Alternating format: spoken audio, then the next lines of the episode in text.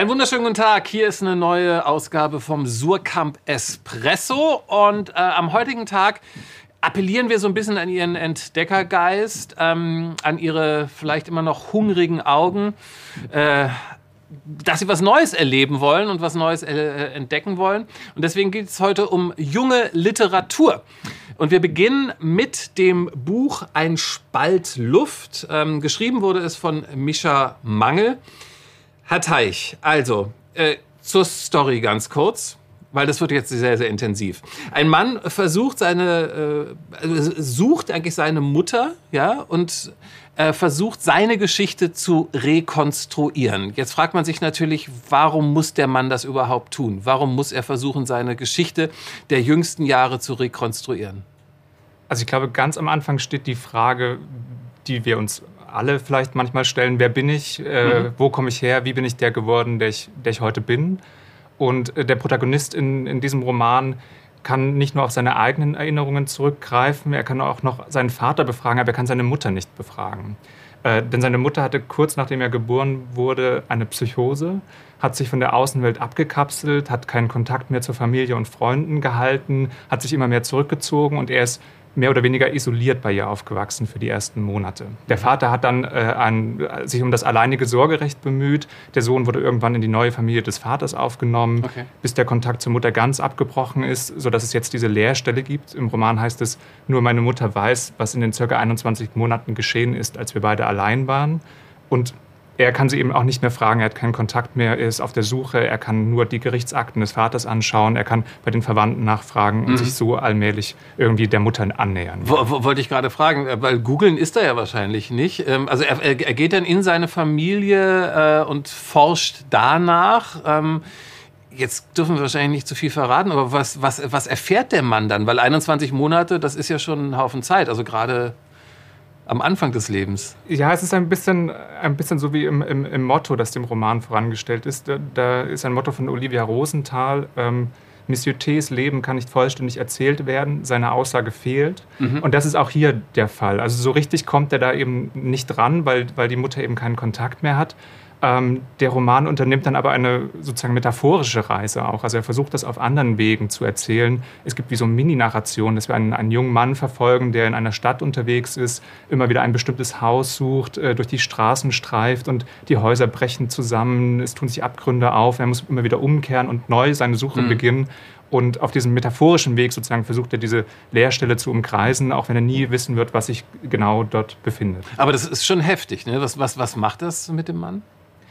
Ähm, ich weiß gar nicht, ob man sagen kann, was es mit ihm macht oder ob er zu, zu äh, einem Endpunkt damit kommt, sondern mhm. es ist eher der Versuch, aus möglichst verschiedenen Teilen das, ein Ganzes zusammenzusetzen. Also so hat Mischa Mangel das in einem kurzen Text zum Roman beschrieben. Ähm, er meinte, das wäre wie beim Puzzeln ähm, ein Ganzes aus möglichst unterschiedlichen Teilen. Und wie beim Puzzeln manchmal auch, ist es hier eben der Fall, dass ganz viele Teile um eine Lücke herumgelegt werden und man weiß ein bisschen so, wie die Farbe aussehen könnte, welche Form das fehlende Teil hat, aber am Ende fehlt es eben. Ganz kurz abschließend, was ist für Sie oder was ist das besonders Faszinierende an diesem Buch? Ich finde, die, wie Inhalt und Form hier zusammengehen. Also Mischa Mangel montiert den Roman aus verschiedenen Stimmen. Es gibt diese psychotischen Tiraden und Nachrichten der Mutter. Es gibt ein langes Gespräch mit dem Vater, das immer wieder auftaucht und in dem ganz wunderbar der Dialekt des Vaters aufgegriffen wird. Es gibt diese Gerichtsakten und psychologischen Gutachten. Es gibt Träume, Märchen, Erzählungen, Erinnerungen, Fotobeschreibungen, diese verschiedenen Formen. Und er findet für alle eine Sprache und, und formt daraus eine kunstvolle, berührende Collage. So, und von einem Debüt kommen wir jetzt zu dem mittlerweile schon dritten Buch eines aber immer noch sehr, sehr, sehr jungen Autors. Und zwar Jakob Nolte, kurzes Buch über Tobias. So heißt es. Frau Wunderer, äh, bevor wir jetzt zu Tobias kommen, wer ist Jakob Nolte? Ja, wer Jakob Nolte ist, lässt sich wahrscheinlich nicht abschließend beantworten. Aber was ich mit Sicherheit weiß, ist, dass er 1988 geboren wurde, in Basinghausen an der Deister aufwuchs und Autor von Theaterstücken, Hörspielen und eben drei Büchern ist. Mhm. Im ersten Alf erzählt er eine Mördergeschichte auf einem amerikanischen Campus. Im zweiten Schreckliche Gewalten erzählt er von Menschen, die sich in Werwölfe verwandeln. Und Natürlich. in diesem dritten erzählt er eine moderne Heiligengeschichte über Tobias. Ja, Tobias, ähm, ich habe mich gefragt, wer ist dieser Tobias, dass er nur ein kurzes Buch bekommt? Ach, es ist äh, gar nicht so kurz. Es ist 232 Seiten und es ist prallevoll. Man kann es auf jeden Fall nochmal von vorne lesen und das mit großem Gewinn. Das heißt, so kurz ist es gar nicht. Nee, es ist aber, es ist, muss man wirklich jetzt nochmal äh, sagen, es ist schon sehr, sehr speziell. In einer Kritik habe ich gelesen, ähm, das Faszinierende daran äh, sei seine Realitätsverweigerung und der angenehm offensive Hass. Was muss man sich darunter vorstellen? Also ich glaube, Realitätsverweigerung ist nicht ganz der richtige Begriff für mich. Okay. Also für mich ist das Buch davon geprägt, dass es vielleicht eine Verweigerung von einem schlichten Realismus geprägt ist. Mhm. Und da würde ich aber sagen, und da sind, mir, äh, sind sich auch viele Leserinnen und Leser mit mir einig, dass das eigentlich unserer Wahrnehmung, unserer Wirklichkeit heute viel mehr entspricht. Also gerade diese Gleichzeitigkeit von Realismus, Surrealismus, Medialem und Digitalem, das Brüchige, das Fragmentarische, das mhm. Offene, der Anspielungsreichtum, also der, der Wechsel der verschiedenen Formen von Mail zu Gedicht, zu Prosastück. Ähm, und dass eben dieses fluide und äh, gleichzeitige, dieses Auflösen aller Hierarchien mhm. auch eigentlich unserer Wahrnehmung von Gegenwart oder zumindest meiner Wahrnehmung von Gegenwart sehr viel mehr entspricht. Also Anja Kümmel hat zum Beispiel auch gesagt im Tagesspiegel, dass eben gerade dieser Genre-Mix aus Horror, Trash und Fantasy, Parodie, Bildungsroman und spiritueller Erweckungsreise eigentlich viel mehr über unsere Gegenwart erzählt als ein ich sag's mal, platt realistischer Roman. Mhm. Aber es ist ja wirklich äh, nicht so, dass es sofort, also das Buch, dass es sofort einen um, umarmen möchte und sagt, komm her, ich führe dich in ein Land, weil man muss sich das schon so ein bisschen äh, erarbeiten. Wie schafft das Buch, den Leser quasi so reinzuziehen? Weil wir haben jetzt viel über Form geredet. Was macht der Inhalt da? Also der Inhalt ist im Grunde wirklich die Lebensgeschichte von Tobias. Mhm dass äh, der in Basinghausen aufwächst, der dann Literatur studiert, ein paar Romane veröffentlicht, mhm. später in Belgrad zu Gott findet, Priester wird, ähm, dann exkommuniziert wird, sich dann als Online-Prediger sozusagen durchschlägt, bevor er dann aufgrund einer Steuerschuld obdachlos wird, in der Hasenheide erfriert mhm. und wieder aufersteht von den Toten. Wir haben es hier sozusagen einerseits mit einem sehr realistisch gesättigten ähm, Leben zunächst im Literaturbetrieb und dann ist es aber natürlich auch eine Abhandlung von Religion, von Glauben, von Wunder Jesu, ähm, von sozusagen auch spirituellen Einflüssen und ähm, das alles ist eben richtig gesagt nicht chronologisch erzählt, sondern mhm. in 48 Kapiteln man muss sich das ein bisschen so vorstellen wie offene Tabs auch am Computer. Und da haben wir ja auch sozusagen keine Probleme, uns da durchzulotsen. Und jedes einzelne davon birgt so viele Widerhaken und funkelnde Sätze und Freude zum Entdecken, dass man auch nicht abstürzt. Und sollte man aber mal abstürzen, kann man ja wieder auferstehen. Diese Möglichkeit gibt es in diesem Buch auch.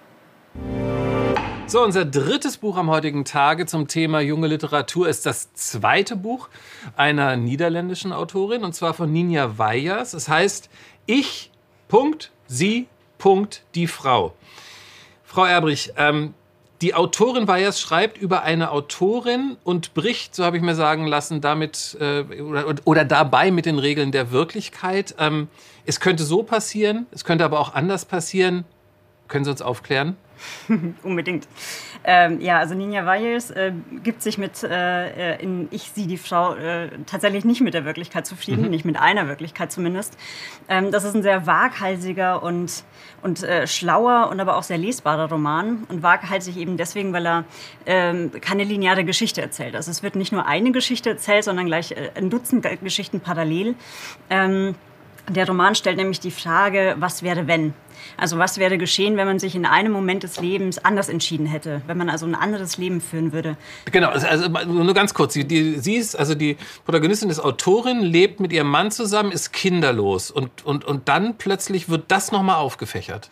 Jein, äh, sie, ist, äh, sie ist am Anfang erstmal Single äh, ja. und hat kein Kind. Äh, es gibt aber auch eine Variante der Geschichte, in der sie tatsächlich einen Ex-Mann hat und einen Sohn. Es das. gibt eine andere Variante, in der sie äh, auf einer Künstlerresidenz lebt. Wieder in einer anderen Variante ähm, hat sie eine lesbische Beziehung. Also das ist so eine Vielzahl an Lebensentwürfen, die dieser Roman äh, mit einer großen Virtuosität durchspielt. Ja, aber wenn, wenn ich diesen Fächer, den die, Sie gerade nur kurz umrissen haben, schon allein sehe, wie gelingt es der Autorin, den Leser oder die Leserin da bei äh, der Stange zu halten oder irgendwie durchzuführen? Weil das stelle ich mir wirklich schwierig vor. Nee, es ist gar nicht so schwierig, wie es klingt. Ähm, also der Roman äh, hat auf Niederländisch einen anderen Titel, der heißt Kamers Anti-Kamers, ähm, also Zimmer, Antizimmer, ähm, weil es in dem Roman auch um die Frage geht, wie wir von Räumen, in denen wir leben, beeinflusst werden. Also wie auch die Geschichten der Menschen, die vor uns in bestimmten Räumen gelebt haben, mhm. uns beeinflussen können. und wir haben uns aber dazu entschieden, diesen, diesen Titel nicht äh, direkt zu übersetzen, sondern den LeserInnen so eine Art äh, Orientierungshilfe zu geben mit dem deutschen Titel Ich sie die Frau. Das sind nämlich drei ähm, dieser Geschichten, die erzählt werden. Also es gibt eine Ich-Erzählerin, mhm. ähm, es gibt eine Erzählung in der dritten Person Singular, die Sie-Erzählung und es gibt eine Erzählung, die Frau. Und das sind eben so diese verschiedenen Frauenfiguren. Man muss aber auch dazu sagen, dass, ähm, dass Ninja Wiles ähm, diese drei Stimmen mit einer sehr, sehr großen Präzision beschreibt. Also das ist alles sehr, sehr nahbar, sehr spürbar, sehr lebbar. Ähm, und insofern kann man eigentlich diese, diese Frauen, diese verschiedenen Lebensentwürfe oder diese verschiedenen Figuren ähm, gar nicht durcheinander bringen, weil die sehr, sehr eigen sind wahnsinnig sind okay. und von den jeweiligen Lebensformen, die sie gewählt haben, äh, beeinflusst und sehr geformt werden. Aber ist das, äh, weil es steht drauf, äh, Roman, ist es ein hm. richtiger Roman oder sind es eher so kleine Versatzstücke, die man sich dann vielleicht äh, zusammenbauen muss? Es ist definitiv ein richtiger Roman. Also auch wenn man sich die Themen anschaut, äh, die ich sie die Frau verhandelt, das sind ja Themen, die generell so in der Gegenwartsliteratur eine Rolle spielen. Also es geht um Identität, es geht um die Frage Mutterschaft oder Kinderlosigkeit, äh, Liebe, Hass, Freundschaft, Liebe, Identität. Identität. Also das sind alles Themen, die man ja aus der Gegenwartsliteratur kennt. Und diese Form, die Ninja Weyers da wählt, ist schon ein, wirklich eine ganz besondere. Es ist, es ist ein Roman, ähm, es ist ein sehr vielschichtiger Roman und äh, sie bricht eben, wie gesagt, die Linearität auf. Sie pfeift auf Chronologien, ähm, aber sie füllt dann diesen Roman, obwohl er philosophisch ist, obwohl er psychologisch ist, äh, mit einer großen Leichtigkeit und mit, äh, mit, äh, mit Lebensfreude und mit Witz. Äh, darauf pfeift die Autorin. Auf was sollten die Leserinnen und Leser vielleicht pfeifen? Vor dem Genuss dieses Buches? Sie sollten ihre eigene Identität beiseite legen mhm. und sich völlig auf diese Identitäten, die hier erzählt werden und diese sehr, sehr vielschichtigen und heterogenen und äh, lebensfrohen Frauengeschichten einlassen.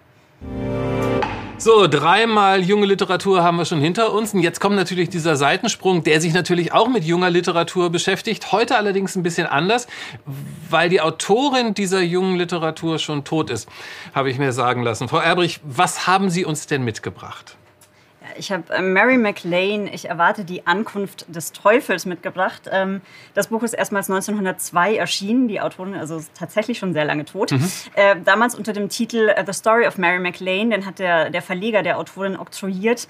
Ähm, sie wollte eigentlich auf diesen Titel bestehen und die Ausgabe, die 2020 bei Reklam erschienen ist, in der kongenialen Übersetzung von Anne Cotton, trägt nun diesen ursprünglich von der Autorin anvisierten Titel. Ähm, übrigens ist dem, dem der deutschen Ausgabe auch ein Nachwort beigefügt von Juliane Liebert, ähm, deren Gedichtband demnächst bei uns erscheinen wird. Ähm, und äh, die Autorin war eben tatsächlich gerade erst mal 19 Jahre, als sie dieses Nicht-Tagebuch, äh, wie sie es nennt, geschrieben hat, äh, in dem sie in, in äh, völlig größenwahnsinnigen, exzentrischen, sarkastischen, aber eben auch blitzgescheiten Beobachtungen äh, ihr eigenes Leben beschreibt. Ähm, wie sie sagt, ein todlangweiliges Leben äh, in der amerikanischen Provinz. Sie ist viel zu schlau für dieses, für dieses Umfeld und sie erwartet die Ankunft des Heilands.